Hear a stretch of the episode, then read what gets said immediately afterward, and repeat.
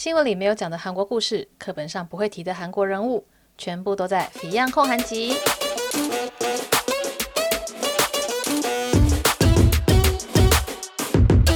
安妞，大家欢迎回到 Beyond 控韩集的第三十一集。这一集我们要来讲的是。Netflix 的《单身即地狱》这个综艺节目，我觉得我已经讲这个主题影片已经有两次了，然后 Facebook 上也提过几次，就因为它有一些新闻出来嘛，啊，最重要的新闻当然就是里面最有名的那个女生宋智雅她用假货的事情，然后就从原本爆红，一瞬间就哦，就有点就是瞬间降落谷底的感觉哦。那我之前在 Facebook 也讲过了，呃，他这件事情就新闻爆出来的时候，我有翻译了一下新闻内容哦。那我一直想说，等这个新闻再过一点点，因为我是上个礼拜看到他这个新闻爆出来嘛，但是那时候他们的反应啊，还有说一些呃更细节的事情都还没有出来。所以我那时候想说，就是让子弹飞一下，看后面还有什么料，然后在最后再总结一下。那我觉得到今天算是有一个呃比较总结的感觉了，所以就来分享一下我的想法，还有一些其他的资讯。总之就是这个新闻之外呢，我还找了一些我觉得很有趣的。专访就是他专访了 Netflix 这个节目的两位 PD，就两位制作人，像是说这个节目到底有没有脚本？那我觉得他们的回答就会给大家参考，然后也会给大家分享一下我自己以前在做电台节目的时候，因为我做的是韩国电台的节目嘛，所以那个。呃，工作的方式其实就是照着韩国放送界、韩国的工作方式在走的，所以呃，我就分享一下我的想法。然后还有一个我觉得也很有趣的，就是 PPL 的部分，因为 Netflix 他们就是强调说，他们的节目、他们的里面的电影或者说电视剧或者说综艺节目是不会 PPL，就是呃不会做植入性行销，也就是说他不会去拿厂商的钱来植入宣传他们的产品。然后呢，就是《单身即地狱》里面，它里面的一个角色设定，应该说场景设定啦，就是不是有天堂岛跟地狱岛嘛？那天堂岛就是仁川的那个 Paradise City 一个很贵的饭店的总统，也不算总统套房，就是特殊套房，然后一个晚上的租金就要二十几万台币，所以我那时候就想说啊，这应该是拿那个 PPL 吧，就是跟可能跟饭店就谈好了，就是我们就是啊、合作一下。那后来。我之前在看了一个专访的时候，才发现说，哎，他们这个是因为 PPL 就是 Netflix 不 PPL 的关系，所以他们这是完全用自己的经费去租，然后去拍的。我想说，哇，不简单哎。然后，所以后面我也找到了一篇，就是讲那个 Netflix PPL 的一些呃新韩国新闻，然后可以来跟大家分享一下。所以今天的内容也是非常的充实，对，不光是八卦，也有啊、八卦的幕后。好。那先来讲的就是宋智雅这个人设被破坏的事情哦，我还蛮惊讶的发现有很多人留言说他用假货又怎么样，就是很多网友会在我的 Facebook 的这个 po 文下面就说觉得，诶，宋智雅用假货，可是他用起来像真货，那就好啦，或者说，哦，我觉得怎样怎样，就是觉得用假货这件事情不是一个很严重的事情的留言内容哦。我看到少部分的这些版友留言的时候，我就有点吓一跳，想说哇，原原来会有人这样想，觉得这些公众人物用假货是一件不用值得谴责或道歉的事情。但是我能够理解，很多人在私下生活中，他可能会用到一些盗版的东西，就是像 一些影片，然后呢，又或者说用到一些。啊、不是正牌的东西，他他可能不知道有一个正牌，然后他用的是仿冒的东西，他可能他可能会没有留意到他所用的东西究竟是正牌还是说是盗版，因为他可能就完全也不知道这个这个东西就是个名牌嘛。就像这边不是要爆料，就是龙哥有一件帽 T，上面就写了 Balenciaga，那一看就知道是假的，怎么可能是真的 Balenciaga？我们才没有钱去买这真的 Balenciaga，好不好？然后那个就是婆婆不知道在哪里买的，然后我那时候看就觉得天哪。然后有一次偶然照相照到他的时候，这个 logo 就露露出在我的照片里面嘛。然后就有人说：“哇，龙哥穿 Balenciaga。”然后我那时候就想说：“哎呀，就觉得啊、我自己要小心，因为那个东西就是假的、啊。但是但是婆婆买的，然后龙哥就在家里穿，所以就当睡衣那样子。然后我那时候就想说：啊，好，我我自己要小心，就是不能让有假货的东西出现在我的照片里。那。我觉得这是所有人一般人的时候可能会遇到的状况，但是为什么宋智雅这样做是不对，或者说需要道歉？就是因为那是他的人设，使用名牌或者说开箱名牌，或者说穿戴名牌，就是营造了他的这个形象。那这个名牌呢，就是让他去累积自己的品牌价值的方式。所以他一旦用了这个假货，他就是破坏了他的人设，他就是破坏了他累积起来的 credit。就像就像你一个歌手。啊、我是一个歌手，然后呢，我找人代唱，然后我还去出唱片，然后说这是我唱的，这是一样的道理呀、如果你觉得歌手找人代唱，然后出唱片这件事情是错的话，那为什么宋智雅用名牌假货就就会是对的呢？因为这个东西就不是真的啊，就它的这个价值是假的诶。那很多的网红会利用名牌去累积自己的价值。很多东大门的衣服呢，他们其实也会手拿着名牌包，然后跟自己的衣服照相。那其实就是用这个名牌包的价值感来提升他自己衣服本身的价值感啊。还有人会说什么啊？可是东大门不是有很多翻玩的东西吗？或者说仿冒的东西？我觉得翻玩跟仿冒这两个东西是不一样的。那这个在时尚界有很多人的讨论，甚至有人觉得翻玩就也是仿冒。但是我自己会觉得翻玩是有它有趣的价值，或者说它完全做的不一样，它不会让你觉得哦，这是名牌，它会让你觉得说是哎，这个人在翻玩。他把一个名牌的 logo，或是把一个名牌的设计，就另外做出了一个趣味性的话，那是那是我所认为翻文的定义。当然有可能是很不完整的啦，这只是很很简单的带过去。但是东大门有很多假货，不代表说宋智雅穿假货就是对的啊，就是这两件事情是完全不一样的事情呢。然后东大门有很多假货也是真的啦，就是啊。我之前就影片里面，如果大家去看我一一开始好像第一集还第二集拍的东大门的东西的时候，呃，经过 DDP 那旁边有一些路边有黄色的帐篷，那些帐篷它都是背对马路，就是你如果你开车经过的话，你看不到它的商品，你就要走到人行道上，你才看得到那些商品。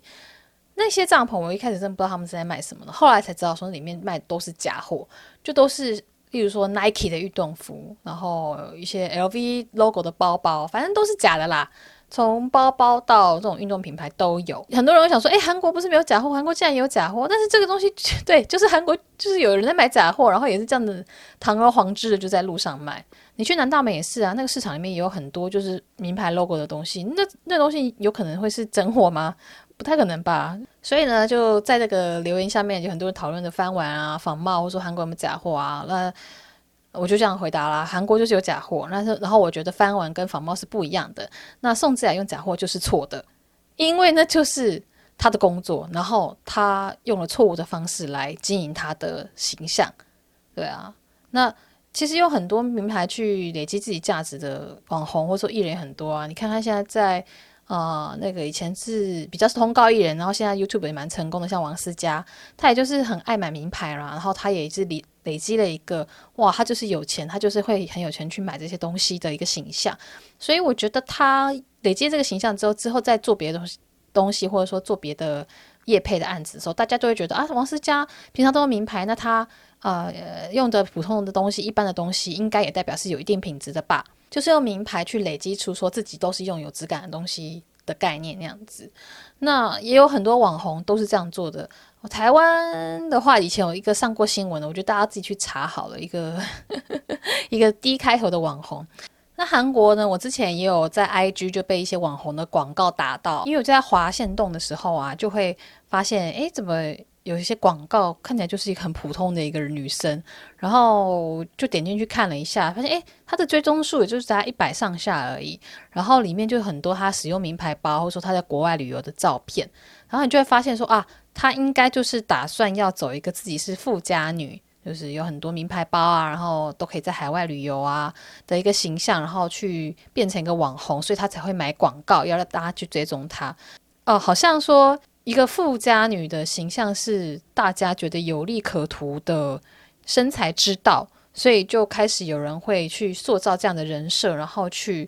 买广告，然后去想要变成一个网红。因为就我所知，嗯，有少数的有钱人的确也是就是真的变网红了，例如说孙芸芸，这大家都知道嘛。那因为买名牌包本身就是也有很多的女生观众会喜欢看，它也是能够做的内容主题之一。所以不管是在台湾、黄 黄国、韩国呢，都会有人去做这样的内容，然后想要累积粉丝量，然后再去做变现之类的。那这种东西呢，一旦你就是买到的是假的，然后你开箱的是假的东西，或者你用的是假的东西，你这个人设就是瞬间崩坏，就是瞬间大家觉得，那你之前开箱的东西是不是也是假的啊？这个是不是假？那个是不是假的？然后这个新闻一出来之后，我就发现他有很多影片下面留言都是。就是说，所以这个也是假的吗？就是会有会有人开始在不同的留影片下面，就是会留言攻击，也不是攻击啊，就是可能第二个问题说，is this fake？或者说一个假通一样，一什么一就是都是留类似这样的东西。当然也有很多人说说喜欢他，但是就是这种嗯正反的情绪就很激烈，那一直累积到了今天，嗯、呃，今天是二十六号，对。他，这个影片是二十一小时之前上传的，所以应该是我现在是十点，晚上十点，所以他应该前昨天的晚上上传的。反正就是就是我我我早上起来的时候发现的这件事。啊、呃，他把他的 IG 所照片都删了，然后他的影片应该也是不知道是删除还是关闭。反正你现在点进去他的频道，就只会看到一支影片，然后是他道歉的影片。那道歉的内容，我想大家去找新闻就知道，反正就是就是道歉嘛。然后。那个 IG 的所有照片都删掉，就只剩一个他一开始手写的那个道歉信。那我自己在思考说他，他诶，他从之前被爆出来，就是他十上礼拜应该是上上礼拜啊，十六号左右吧，被爆出来之后，然后这一个多礼拜就是将近十天的这个新闻的。那个热度哦，还有每天都有不同的事件爆出来，例如说又发现说他用的什么东西是仿冒品啊，用的什么是仿冒品啊。那最让人觉得很不专业，然后甚至嗯，我觉得品牌就非常不高兴，就是他帮迪奥的香水拍了一个业配影片，然后里面会出现一个迪奥的包包，然后那个包包也是假的，这是我觉得最夸张的事情。那。为什么会到现在才删文，然后决定说好，就是真的要沉寂好一阵子？我觉得就是因为 也要跟厂商瞧好吧，因为他所有的照片，你当初就是收了钱才 po 这些业配照片，你可能也要一一的通知厂商，然后说有这个状况，然后我们必须把它删掉。因为当初厂商是觉得找你做了这个业配，就是这个照片是一直放在网络上的嘛，那。现在你必须要删掉了，那你要跟厂商先通知啊，然后瞧好啊，对不对？我想这个应该也没有厂商说会说不要，我要留着。对啊，总之我觉得就是这几天他们一定很忙。对，这几天他们已经超级超级忙，然后就在联络，然后甚至道歉，然后或者赔偿，这细节我就不清楚了啦。那。也有很多人会很惊讶，说：“哦，原来他的报价那么高，就好像有说什么，在他在小红书的一篇贴文，就是可能几十万台币那样子。”那这个部分，我觉得大家可以去听我之前的 podcast。就我之前有找一个在台湾跟韩国都操盘过行销的一个朋友来分享他找韩国网红跟台湾网红的经验。那里面我们讲了非常非常多的案例，有失败的，然后有成功的，然后也有价格，像是说韩国某个百万 YouTube 的呃影片开价就是一百六十万台币，然后甚至还有说，诶，韩国的很多 YouTube 都有经纪公司啊等等。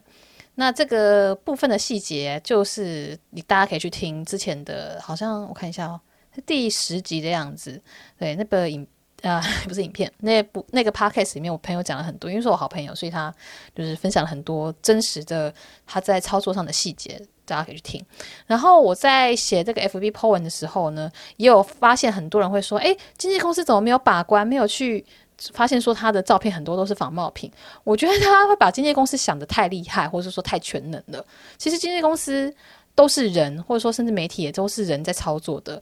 大家在工作的时候不可能就是会完完全全的没有疏漏、没有错吧？就没有没有经纪公司会是完美的话，可以把艺人的形象打造得完美无缺。如果真的有这样子的话，那就也太厉害啦。那这些就是大家不用去看这些新闻啊，所有的艺人都是超美好的，不是吗？就是这些经纪公司。他们对艺人也是会有互相的信任的，或者说也是有些艺人超级任性，根本不听公司的话的。就像说，可能宋智雅她表现出来的气场，她就是觉得大家就是全身都是名牌，然后一般大家也不会说真的去怀疑说她用的是假货。就是当你的气质是撑得起来的时候，呃，我觉得很多人就是先入为主，觉得说啊，他用的就是真品，不会有人特别的去怀疑说他用的是假东西。所以说，经纪公司当然一般来说会跟这个艺人或者说跟这个 influencer 签约的时候，也是有一个信任度在。然后大家自己判断的时候也会觉得说啊，他应该就是一个就是还没有钱的女生或什么的，就是经纪公司不会去。检查艺人用的东西是真的假的啦，老实说就是这样子。我觉得大家真的不用把经纪公司想的这么厉害，说说他们可以控制艺人的所有事情，因为艺人是很不受控制的。就因为我朋友以前就是在经纪公司做事嘛，然后他就想说让他的艺人去靠拢时尚，就是嗯，我不能讲太明显，但总之他原本那个艺人不是时尚挂的。但是大家都知道，时尚的这个资源会比较多，时尚的钱比较多，所以说他呢，他当然会希望说让这个艺人去变得更时尚一点，让时尚品牌会想要来。来找他艺人合作，或者说请他艺人拍广告等等的，所以他就有跟他的艺人说，你要多发一些跟时尚相关的内容，或者说有些穿搭啊，而不是说就拍一些很生活化的事情，就是必须要多一点时尚感。但那个艺人也觉得说，哦，对对对，我们也要往时尚界走，我们就是这样以后才能够接到时尚业的 case。但是那些艺人就讲不听啊，就是一天到晚都在发一些很生活化、很无聊的东西啊，那他能怎么办？他也不能够怎么办啊。所以说，大家不要想说，哎，经纪公司说什么，艺人就会听什么好了。那些艺人真的是有时候也是耳朵很硬，然后就是很有自己的想法，然后呢就很难控制的。对，好，说莫名其妙帮朋友就生起气来。那总之，这个呃，我觉得宋智雅呢，她其实也是有一定的财力吧，就是找他以前当模特的时候，也是有赚到些钱。所以，她有些东西我觉得还是是真货的。她她不是买不起，她只是买不起所有的东西。因为我偶尔就是会看到他一些，我不知道他是怎样，他是有有人专门帮他翻成中文嘛？就在 YouTube 上面的时候有他以前的旧影片，然后是韩文频道没有的影片，然后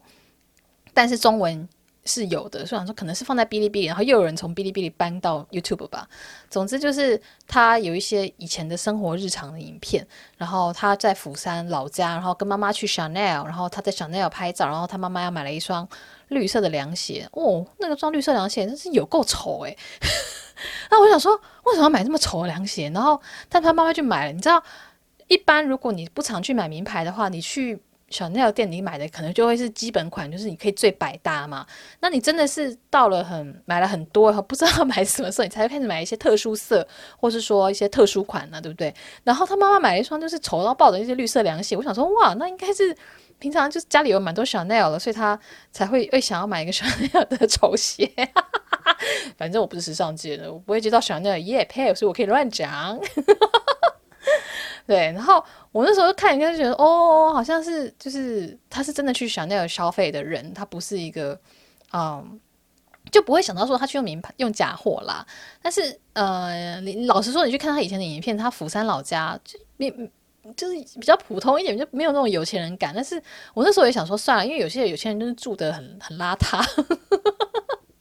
就他们住的就会很一般，所以那时候也没想太多。那时候一直想说，啊，对，他好像真的是应该蛮有钱的。然后就有人说，哎，宋智雅呢也没有说自己是富家女啊，她只有说哦，感谢爸爸妈妈让她衣食无虞这样子。但是我跟你讲，有时候就是你否认了一些事情，就说没有了，没有，就是你谦虚的讲说你没有了，不是啊，说大家反而更相信你就是。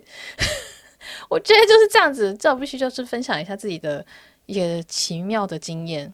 对，就是以前我爸去中国出差的时候啊，就有人送他假包，就是厂商嘛送他假的包包，我已经忘了是什么牌子，反正就是一个有 logo 的包包。然后呢，然后他拿回来台湾的时候，我就说哈，这干嘛？你干嘛去送人家假包啊？他就说啊，人家送的嘛。他说哈，算了，就拿来当那种你知道，就是买菜包啊，就随便乱用，反正他假的啊。然后我们那时候就是我拿走了一个，想说好了，就随便乱用。我去公司上班，是一个新的公司上班的时候，第一天上班可能就没有什么样怎样，就是一很正常的。反正后到后来，好像有一天我必须要拿很多东西去公司，所以我就用了那个包包，就是因为那个包包蛮蛮大的，就是很像那个 LV 的 Neverfull 那样那个很大。然后呢，我就是塞东西塞进去，然后就觉得这样用很方便嘛，因为它很大。然后呢，到了公司，后来因为那个总经理就是是就是偶尔跟我们吃饭，然后呢，总经理就有跟我说，在吃饭的时候说，哎，你其实就是新人呐，用这个名牌包包好像不是很好，就是大家会觉得你就是 会同事们会觉得对你有一种哎，就是觉得不太好，然后我忘了他的理由是什么。然后我那时候就有点吓到，因为我是新人呐、我超级新哎、欸。然后呢，我说没有没有没有没有，那好好我不会用，但是那个那个那个包其实是假的，就自己爆料说我自己用的是假。然后呢，总经理他说：“哎，你不要这样子，不要这样子，没有关系。”然后他们就觉得说我是因为。被说不要用这种名牌包，然后还就是硬说谎说自己用的是假包，但是心不殊不知那个东西真的是假的。我现在想都觉得很好笑。所以说，就是有时候你呃你说不是，或者说你怎样说，大家反而会更相信你就是，你知道吗？就是像我就说没有，那是包是假，那不是真的。大家想说反而想说没有，那就是真的，就是真的，只是他现在说谎，就不想让大家知道又是真的。所以说，我可以理解说宋智雅说自己不是富家女的时候，大家还是更相信她是富家女，是因为说有些有些有钱人会想说她低调嘛，那大家大家就会心中自己脑补，就说哎，你好，她应该是想要低调。对，所以就虽然说宋智雅她之前就说哎自己家里不是有钱人那样子，只是就是 OK，那大家就会自己脑补说啊，她只是想要低调，就有点类似我那个 说我是用假包，大家还相信我是用真包。我是觉得也很 有点好笑，然后也有人说什么啊，他就是签约有公司啊，然后就是艺人呐、而且因为他签约的那个公司 Hyun CNC 那个老板就是康耶文，就是一个有名的女演员嘛，然后大家就觉得说你现在就是签约艺人呢、还说自己是 YouTuber，但是其实他们这个这个 Hyun CNC 这个公司，他现在已经把那个网页关起来了，所以根本点不进去。但总之，他们前阵子去上那个认识的哥哥嘛。然后、呃，因为还来不及剪掉，所以说还是有播出。然后那时候康耶网就是前几天播出的，就是说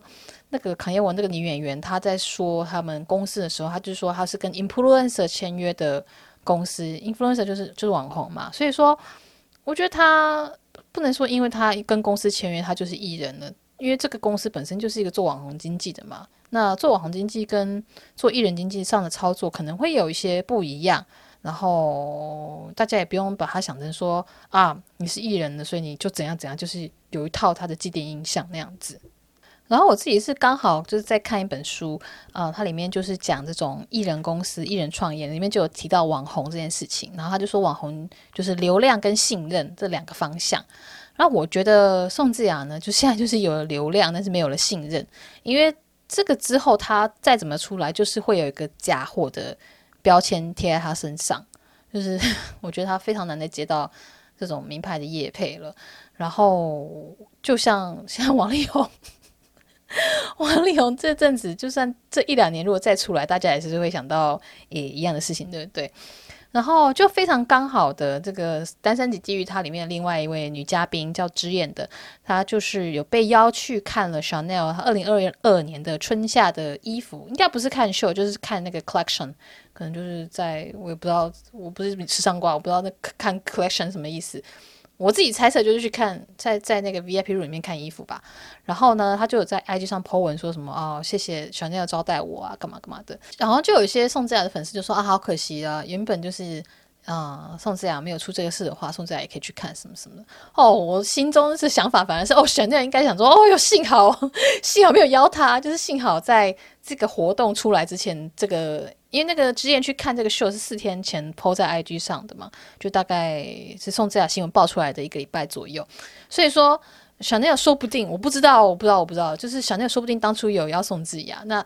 新闻出来之后，他们如果他们当初有邀，他们立刻立刻立刻取消嘛。那我就想说，如果我是小内的话，我一定觉得说，哇塞，幸好诶，因为你如果就是小内本身就是有他的品牌价值在啊，所以你找艺人来，艺人也是就是艺人帮你加分，你也会帮艺人加分，他就是有这样的品牌力量。所以当初他们如果邀了宋智雅去看书的话，那真的就是那真的就是很不 OK，就对品牌的形象来说。那也有很多人留言说什么，哎，觉得宋智雅就是外貌不太懂，为什么她会那么受欢迎？那我觉得其实宋智雅长得不丑啊，她就是蛮蛮漂亮、蛮可爱的。而且你如果去翻她啊，现在已经翻不到了，因为我那时候就有翻她 IG 往最前面滑，滑超久，滑到最前面，二零一七年、二零一六年左右，她那时候的长相，应该说她那时候的妆容跟现在差超多。她那时候的妆容就是韩国女生比较比较。一般的妆容就是很韩国女生的妆容，就皮肤白白的啊，嘴唇很红，然后眼神很很善良的那种感觉，就是那个眼妆是就是很像很像一般韩国女生漂亮的韩国女生会画的那种妆，但是她现在这种妆是比较猫眼，然后比较呃，对有些粉丝可能会不好意思，但是就是比较像 Blackpink 的 Jennie 的那种妆，跟跟现在的她现在以前的妆跟现在的妆是完完全全不一样的哦。而且我又觉得有时候它就是一个气场的关系，然后呢，加上它登场的时候，它是有点全身 Chanel 的感觉哦，所以我觉得那个外貌是一个基础，但是其实它让人有吸引力的这个点应该是那个气场。然后所以很多人会留言说什么啊，吕文婉 就吕文婉跟他长很像，然后吕文婉就是来韩国发展也可以，就大家好像就觉得说只要脸长得是怎么样子，好像就可以呃。所向无敌，但是其实不是啊，就是外貌是它是一个基础，但是它有个气场，还有它的打扮，还有它的身材，还有它长出来的话，还有它的这个气质。所以说，大家不要觉得说，诶，他长得这样子就可以，就是获得同样的待遇，或者说会有同样的人气或是吸引力。这样讲好像我在 diss 李文婉一样，但我不是这个意思啊，我只是说他们 长得很像，不代表说，诶，他们在节目上的表现就是会一样。而且我其实觉得，虽然说宋智雅她现在有些就是掉落神坛，或者说被很多人攻击，但我真的觉得她啊、还蛮令我欣赏的。就是她很有自信之外，她其实也非常非常会讲话。因为上次说她有一段就是呃她在两个男生之间，时训跟贤中他都想要多聊聊的时候，时训就是跟着过来嘛，就说什么他。嗯，要跟宋子雅聊天，那刘子雅、宋子雅就说：“哦，我想要再多了解一下贤忠，因为就是我还没有什么时间跟他多聊一下。”然后那个时候呢，时训也就说：“哦，好啊，那就就是再给你这个时间，就是让你跟贤忠相处一下。”然后那时候宋子雅的反应不是说。不好意思，或者说对不起，因为那个状况是有点时训跟时训要求说我要去跟 别的男人再聊一下。如果是我的话，我可能会说出就是 sorry，就是说不好意思，就是会对对方有点抱歉。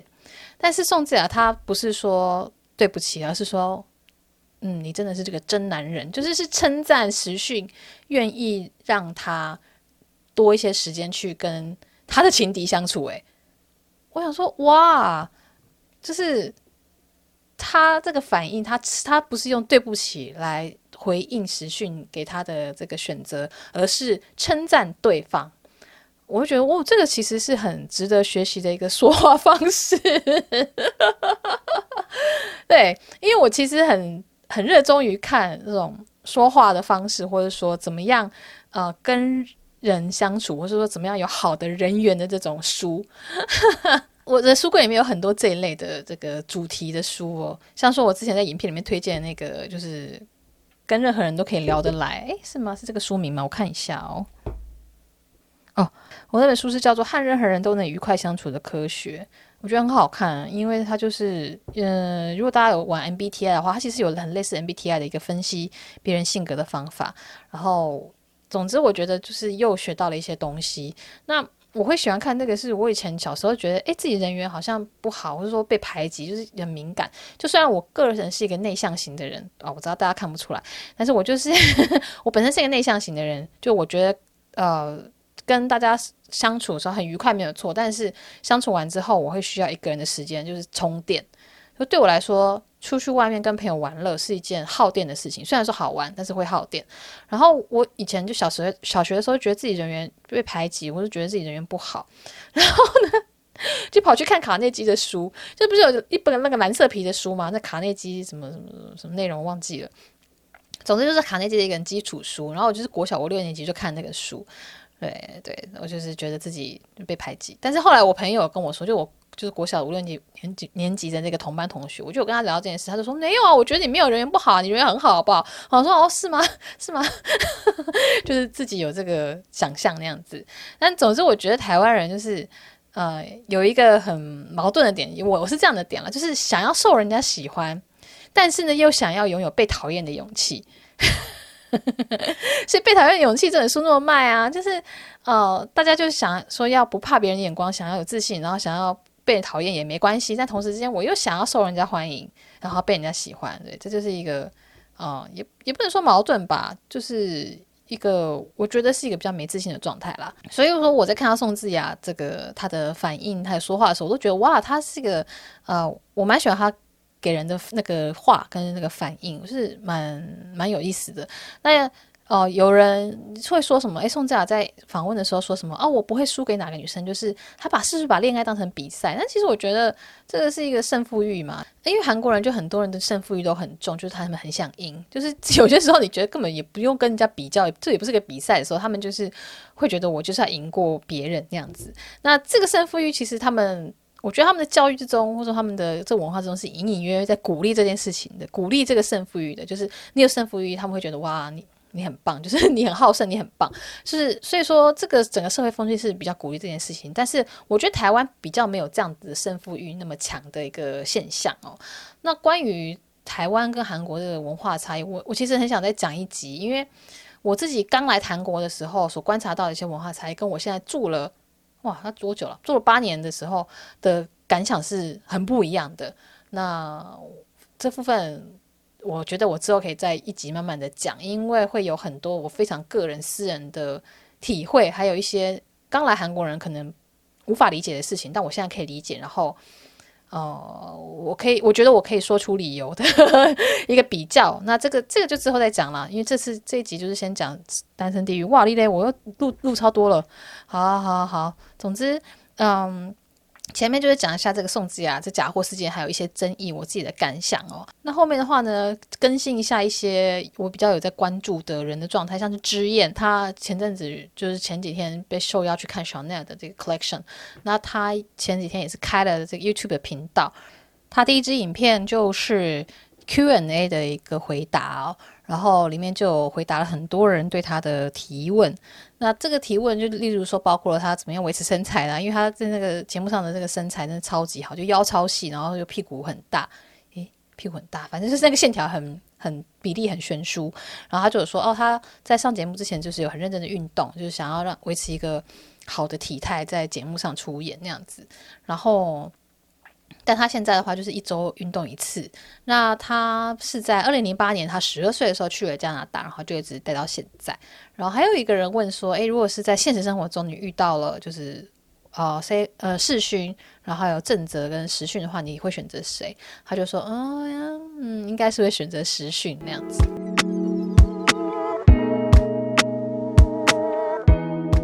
好，那这个 podcast 的前半部呢，讲的就是呃宋子雅这个新闻的有一些想法啊，还有一些进展，然后还有像宋智呃之申之燕的这个状况。那后面呢就开始讲，就是我说的这个 PD 的采访，然后还有这个做节目的一些制作过程的内容哦。那我觉得最多人会在乎，或者说最多人会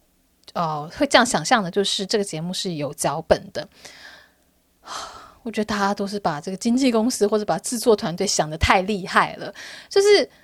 这个这样子的真人秀是不太可能有脚本的，就是他可能会有一个架构，他会有一个可能今天做什么，等一下做什么的一个架构，但是他不可能帮你写好台词，不可能一字一句的要求说你 A 你就讲什么什么，然后 B 你要回应什么什么，然后 C 你要再讲什么什么，不可能，因为一般人演技不可能那么好。就是我演技这么好，演技这么简单就可以演出真人秀的话，那这些演员凭什么收那么多片酬啊？因为这些东西是很难演出来的，特别是在镜头前面，你镜头 close 那么近的时候，你怎么可能就是把这些 reaction 演得那么真啊？大家不要觉得演戏很简单，因为我以前也演过戏，然后因为我以前大学的时候在剧场是当助理的，所以我就是要哦。主要是在副控室，就是弄这些器材啦。但是我们每个学期会有个公演，那我就有上台演过一次戏。哦，我跟你讲，我演的真的超烂的，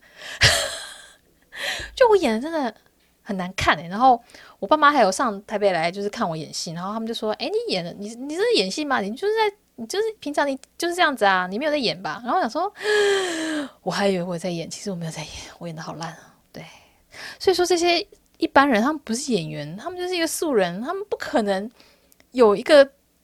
逐字逐句的剧本给他们，让他们演出真人秀的，不可能。对，所以大家不要把制作组想的好像啊，他们很万能，他们可以找到人来演出这些事情，这些东西都是，就是可能有个架构一个脚本，但是不可能有逐字逐句的这种剧本的。那这个 PD 呢，就是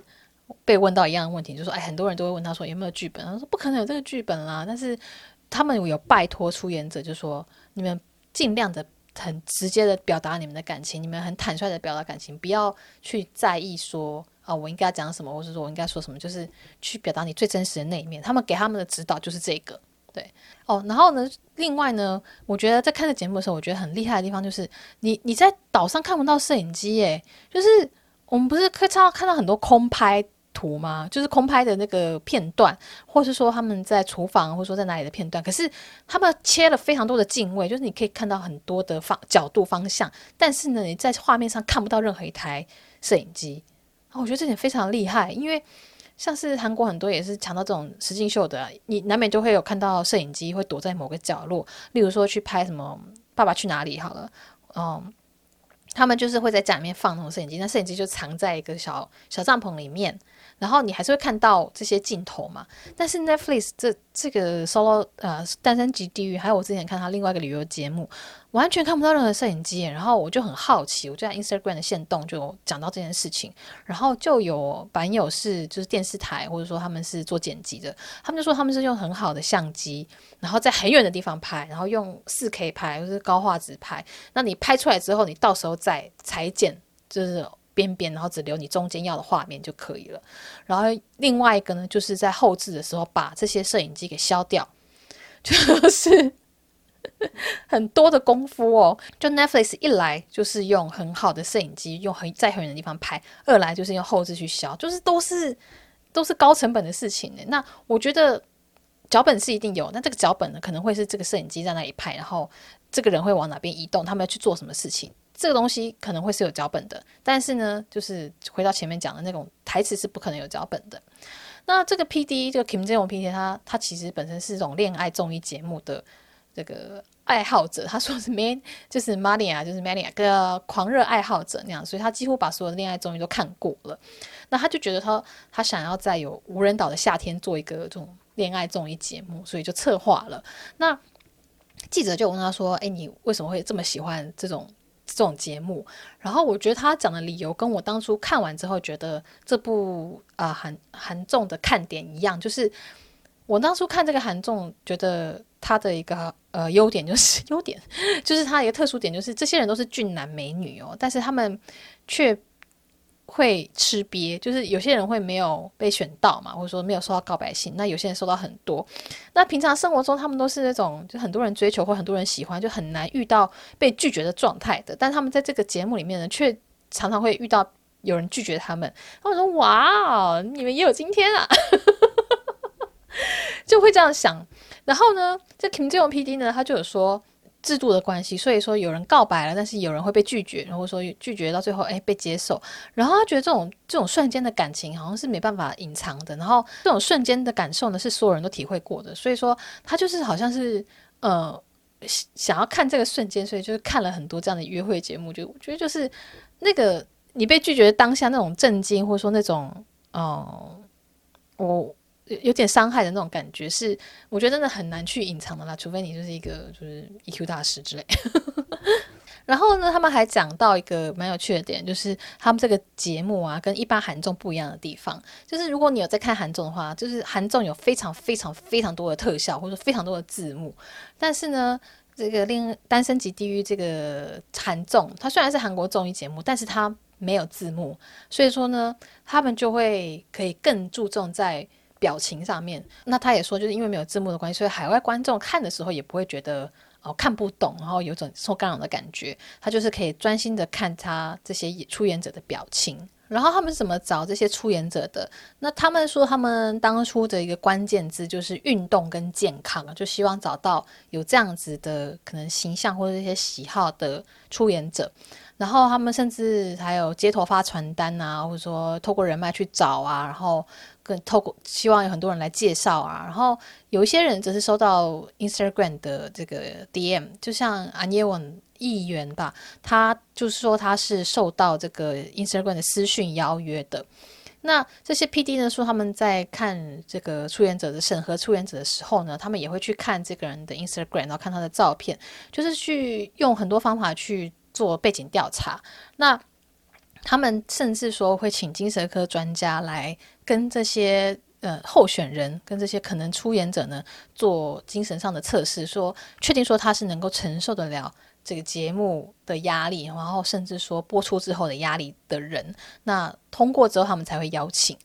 那当然说脸蛋啊，跟身材啊，也或者说他的职业背景跟年纪，也都是。制作组在挑人的时候的一些要求哦，然后他们会面谈嘛，所以面谈的时候，他们还会去观察那个人讲话的语气啊，还有表情这个整体魅力。然后他们说，这个交涉就是去找嘉宾的这个过程，其实很花时间，特别是女生们，她们都会觉得说，啊，就是韩国版的欲罢不能，因为美国版的欲罢不能是。很比较诶激情的嘛，比较十八禁一点的嘛，所以说韩国版的他们女生就会担心说，诶，是不是也是想要拍成像国外的欲罢不能那样子比较十八禁的感觉的？所以一开始会有一点就是不太想要接受这种邀约那样子。那服装的部分呢，就是让出演者自己去选择的，就是制作组这边没有干涉。那这个男 PD 呢，就 Kim 这种 PD，他还讲了一点，我觉得也蛮有趣的。他说他想要选一个。没有被拒绝过的感觉的出演者，就是就是当初我看这个戏的时候，觉得有趣的地方的的这个关键嘛。我觉得这些人在现实生活中都是好像是情场得意，但是在这个节目中，他们却也有今天。所以 Kim Jong PD 他当初在选的时候，他也是想选一个就是没有被拒绝过，在情场上都是没有失利过的那种嘉宾。对，就觉得哦。就是有代理满足到说，哎，你们这些胜利组，嗯，这个节目上也会吃瘪的。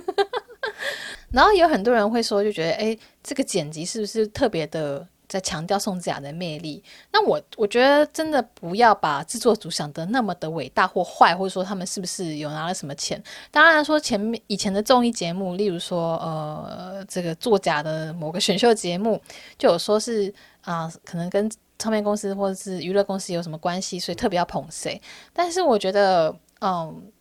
那也不是所有节目都会有这样子的，呃，这种弊端出现。很多时候，制作组他们也是很辛苦的，想要找出节目的爆点，或者说节目好看的点。那当他们找出来的时候，他们就会想要去强调，或者说想要去加强，那是一个健康的循环了。因为我以前也是做电台节目的嘛，我老实的说，有时候。有一些主持人，他们会觉得说，为什么把我们的东西剪掉那么多？就是我们的分量为什么那么少？但是其实 PD 在剪的时候，PD 也很困扰。我们不想让他的分量那么少，但是呢，就是精彩的分部分真的不多，所以不得不剪。那那个时候，我就在就是跟 PD 在讨论的时候，我就我就感受到了啊。我很多粉丝可能看到某些综艺节目，然后看到自己的喜欢的艺人出现，想说：“哎，怎么都把他的镜头剪掉？为什么都不给他镜头？”然后就会抱怨，或者说歌歌唱的部分，就是觉得说为什么这个人唱的歌词那么少？但是我自己在做电台节目的时候，作身为制作人的立场，我会发现说啊，这个人表现就是没那么好，我们不得不剪掉。我们也不想剪，好不好？因为就是剪掉之后分量就不够，我们必须要找别的方式来补。哎，所以。制作组有时候并没有真的那么坏，大家不用把制作组想的那么的全能，然后一个黑手的感觉哦。所以就真的是因为宋智雅她本身是蛮有魅力的，然后他有一些化学反应，或者说他讲的话真的很有趣，所以就把它剪出来，然后他剪的片段比较多。我觉得这是制作组他们自己在嗯觉得片子好看的时候的一个选择啦。那他们自己有时候就其实看那个。之燕跟世勋这一对的时候，他们自己也是很投入，因为世勋呢是真的是我觉得很真感情的在呃投入这个节目，然后投入这个节目所给予的一些呃目标。那他的这个表情，我觉得是藏不了的。我就是看了第七集还第八集吧，他跟之燕两个人一起去天堂岛的时候，然后之燕跟他讲讲，就对他哭了起来，然后呢。世勋就很紧张，然后就有去安慰他，那个表情非常非常非常的棒，就是很真实。我觉得那个真的是哦，演不来的诶，就算是演员要露出那样的表情，也非常非常的难。我那时候就是看了一半的时候，就还特别停下来去照照那张照片，因为我觉得他那个表情超级棒。然后呢，的确后置的那个人他们也立刻就是 close shot，就是近拍那个瞬间，我想说哇，我我觉得这个表情真的是很赞。那果然制作组的想法也是觉得说他们这一对的感情线是很很吸引人的，然后连制作组自己也很投入在 看他们的那个这个发展那样子。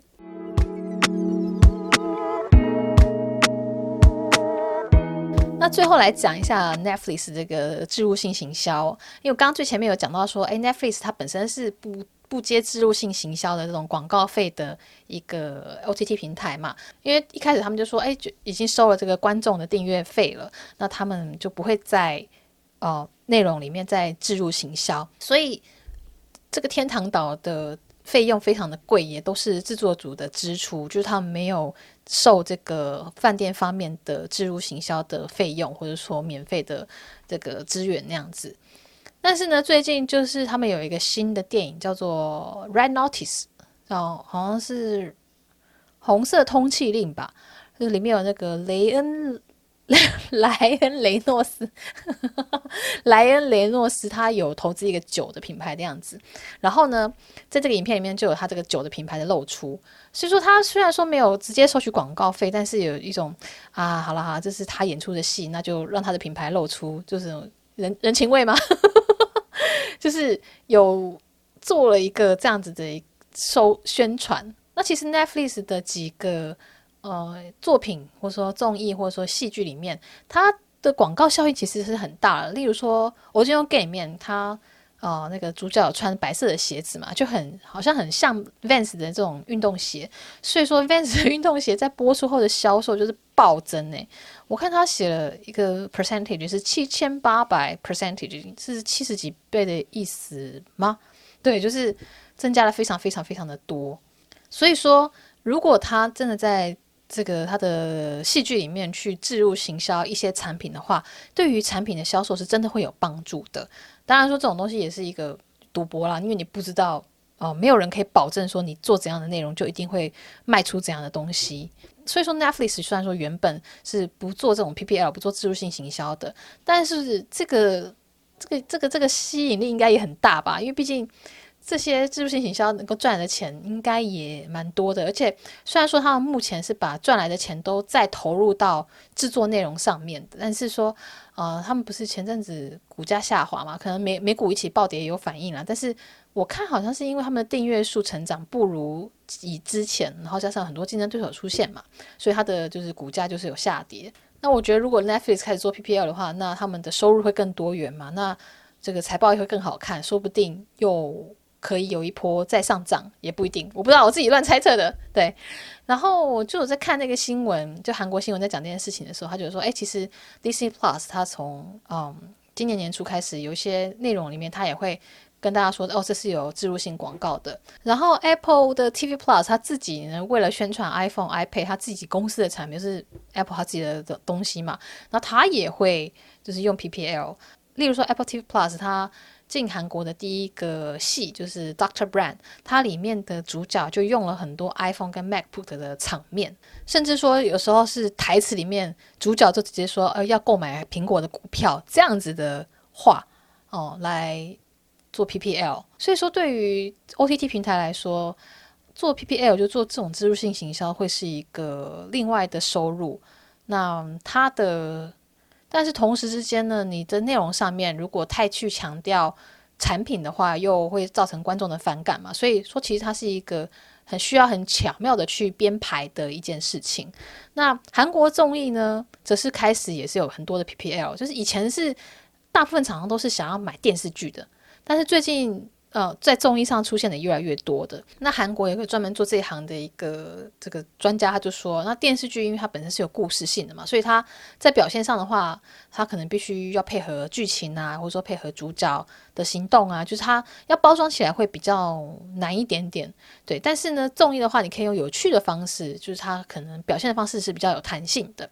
所以他就说，以前电视剧跟综艺这个 PPL 的话是九比一，就是电视剧是九，然后综艺是。一，但是现在的话，综艺就是开始上升，所以到了这个比例会变成是六比四，就电视剧是六，然后综艺节目是四，就是，嗯，厂商投在综艺节目的 PPL 是越来越多的。我觉得这个新闻也蛮有趣的，所以就顺便分享给大家。好，那今天讲单身即地狱的部分就到这边啦，希望大家还喜欢。那我知道大家新年呢，就常常会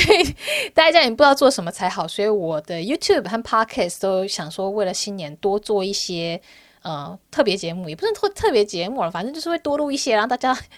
就是在家里的时候有时间看，或者说开车的时候有时间听。所以说呢，就是新年春节呢，我会。原本都是礼拜四上片嘛，所以会变成礼拜二跟礼拜四各一支。然后 Podcast 呢，希望，